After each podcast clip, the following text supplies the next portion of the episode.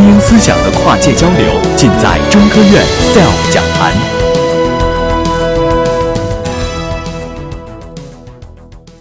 大家下午好，我是来自中国科学院物理所的王婷，很高兴来到这个 SELF，跟大家分享一些关于微纳光学领域的前沿科学。那在我们切入这个微纳微纳之光这个主题之前呢，我希望先跟大家分享一些我自己的个人经历。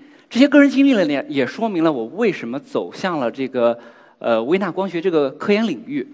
在一个机缘巧合的情况下，我在这么十几岁的时候呢，呃，英国剑桥的这个 Samari School 到到北京来招生，然后呢，我去面试了，结果这么一个机会，我就去到了剑桥。去了之后呢。特别惊讶，发现了一个什么特别大的问题呢？就是这个问题，就是我去了之后，发现这个学校是个女校。原来全校六百个女生，就我一个男生。大家不要笑，就大家可能觉得，哎，那男生到女校不是挺高兴的事儿吗？其实不然。去了之后呢，就会发现，其实作为一个华人，一个亚裔唯一的，那我被排挤的非常的厉害。所以一度呢，有一个非常沮丧的情绪在里面。但是有一件事情呢，我特别的自豪。那这件事情是什么呢？就是我的成绩非常好，这也归功于我们伟大祖国的这个基础教育。可能在座，因为很多小学生的朋友们都会乘法口诀表吧？那随便问一下，八八等于多少？每个人都能回答出来，八八六十四。对，但是呢，欧美的学生是不会的，他完全不知道，因为他没有这个东西，所以他每一个事情他能怎么做呢？他只能八加八，扒着手指头算，用这么最简单的一个方式，或者使用计算器。去了之后，你就会发现。哎，那我们需要通常用的这个呃三十分钟去完成的这么一个作业，他们却需要花三个小时，可能还完成不了。当时这个这个优越感怦然而生，然后就这个优越感一直伴随着我，直到进到了这个大学里面。在大学一年级呢，这个下半学期的这个时候呢，我就突然发现了一件算是一件晴天霹雳的事，就是所有的华裔学生考试都开始不及格了。我们原来都是名列前茅的，但是这次成绩会变得非常的差。为什么呢？因为在欧美的大学里呢，你进到大学里，大家会给你一个学分制的算法，里面不是按照你的考试来算的，而是按照这个课业项目，也就是是这一个项目可能是一个跟公司合作，IBM、英特尔之类合作的一个项目，它只告诉你你需要完成什么一个目标。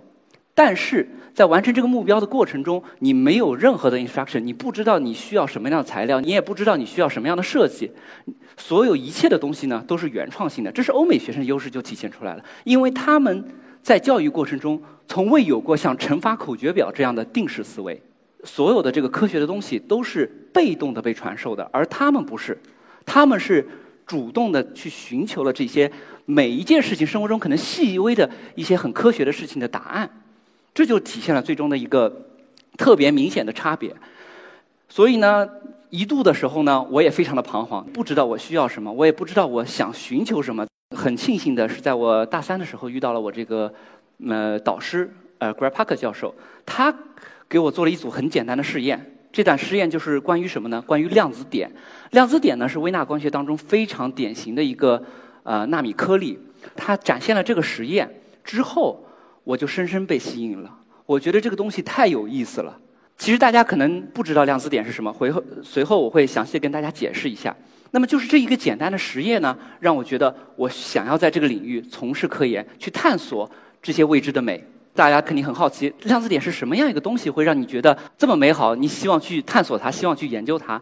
量子点呢是首先有三个特性，它第一个特性呢是什么？它是一个非常小的。原子颗粒，一百纳米尺度以下的原子团簇。什么是原子团簇？就是一堆原子，但是呢，它的尺度非常的小，可能大家没有概念。那一百纳米呢，其实只有一千万分之一米，一米大概是这么长，对吧？只有一千万分之一米的这么小的一个原子团簇，这是它的第一个特性，量子点。那它第二个特性是什么呢？它是一个我们说准零维纳米材料。那三维大家都知道，就是我们日常生活中所有的快材的材料。我们这里举一个例子，典型的就是碳。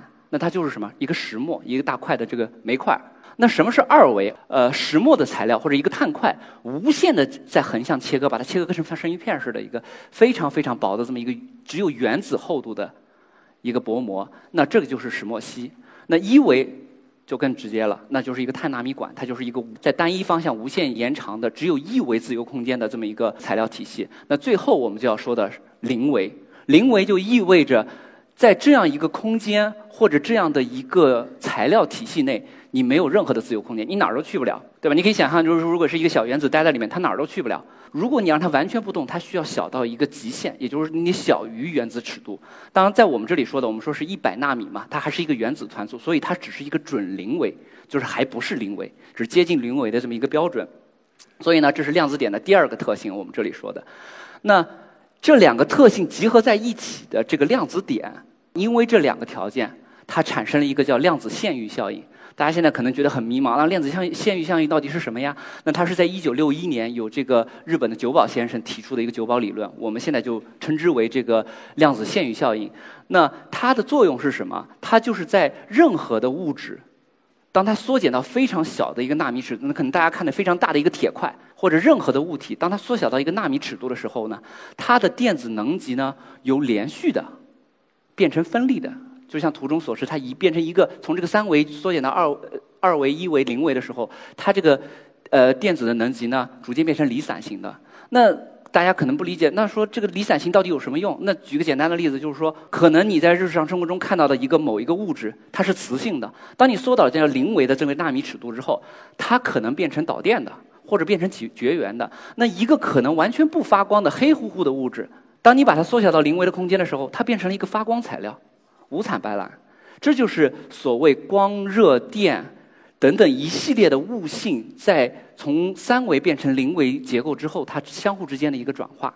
因为我们这里讨论的是微纳光学，所以我们希望去探索那量子点到底有什么光学性质。所以呢，马上我会给大家做一组实验去展示这个。在做实验之前呢，我先给大家变一个魔术，一个简单的魔术。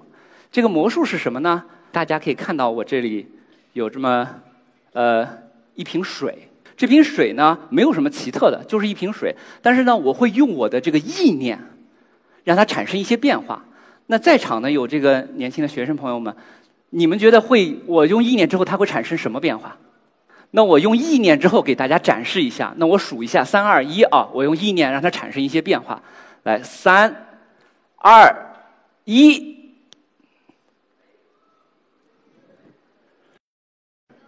是不是蓝色的光？所以呢，其实刚才给大家卖了一个关子，这也不是什么普通的水，这个呢就是我们说的量子点，里面有纳米颗粒，大家可能看不到。那么右手呢，其实持了一个手电筒，这个手电筒呢，其实就是一个泵谱的光。当这个量子点被一个紫外光或者高能量的光泵谱了之后呢，它就会呈现了不同的颜色。所以呢，现在我给大家做一组简单的小实验，看看量子点如何是究竟呈现不同的色彩的。这里呢，我们会有一系列的硒化铬量子点溶在不同的溶液当中。那可能很多这些溶液大家看起来就像白水一样的，或者有淡淡的一些颜色。当我们将这些量子点放在紫外光之后，它就会呈现一个什么不同的色泽。那我给大家展示展示我们刚才这个非常漂亮的蓝色，不同的颜色。这个原理是什么？我们通过分散纳米尺度，不同原子。大小不同尺度的纳米颗粒，它就呈现了一个不同的色泽。大家可以看到这当中的不同的颜色。那这就是量子点它是奇妙的地方，这也是我们刚才提到的量子量子线域效应。那么我问大家一个简单的问题：我们现在这里有三个那标准的颜色三基色。那我们把红、绿、蓝，我把这三个颜色分开打开之后，我将这三种不同尺寸的纳米颗粒混在一起之后。大家觉得会有什么样的变化？那我现在就给大家展示一下，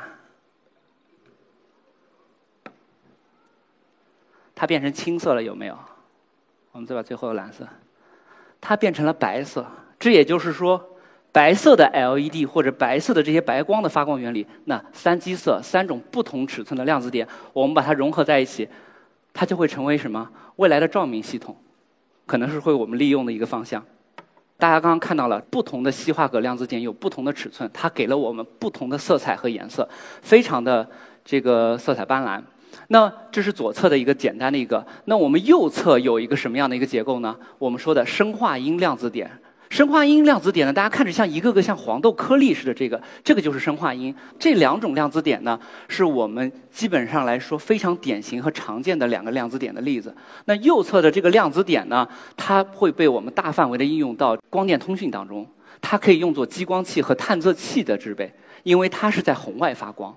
目前来说，大家所使用的宽带所有的这个光纤通讯使用的。当中的探测器和激光器很大的一个比例都是使用这种量子点而完成的，所以它也是推动我们光通讯的一个非常重要的材料角色。那么我们说了这么半会的这个量子点，那我们再就具体的说一说量子点到底具体有什么的这个应用。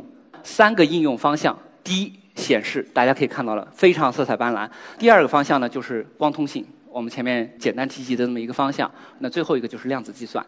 那我们首先说一下。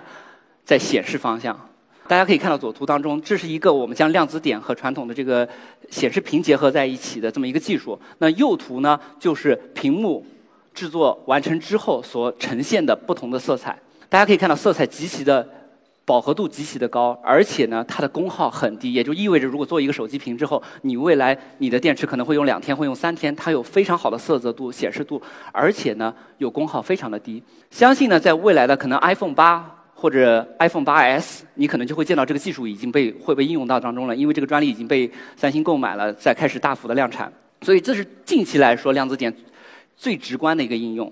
那么我们再说，可能在中长段的这么一个应用方向的话，它有什么呢？光通信。那说到光通信，我就不得不说一说现在的电子通讯。那我们所有这个上个世纪到现在，大家都从这个用笔用纸的。年代到现在开始，这个从电脑对吧，到 iPad 到智能手机，彻底的改变了人人类的生活方式。这都归功于什么？摩我们现在说的这位先生就是 Golden Moore 摩尔先生，他发明了一个摩尔定律。他是英特尔的创始人之一。他在一九七零年的时候提出了他的摩尔定律。那摩尔定律说明了什么呢？摩尔定律说的一件事情就是，当这个电子芯片当中的最小的这个单元晶体管，晶体管呢每十八个月。它的总数量会翻一番，其性能也会增加一倍。所以我们的电脑从三八六、二八六、三八六的时代开始，一直到奔腾的一二三四，直到二零一零年，摩尔定律都保持了它这个非常成功的预言。但是在这之后，它逐渐开始失效了。大家都可以意识到，现在这几年这个大家用的手机、用的电脑之后，它并没有增速了。那我们都知道，我们现在是什么？大数据时代，互联网这个经济。蓬勃蓬勃生长，大家所对数数据量的需求，无论是从这个智能手机的发展开始，还是说这个我们这个人工智能对这个数据的需求量是非常大的。但是呢，我们所用电子作为芯片、作为信息载体的这个方式，已经满足不了我们的需求了。我们需要什么？我们需要光子。大家都知道，光的速度比电要快非常的多，所以我们希望通过光子取代电子，成为新的信息载体。那大家可以看到图中这里，这是谷歌的一个数据中心，在近两年内已经投入了十亿美金，非常大的金额去建，因为数据量不够。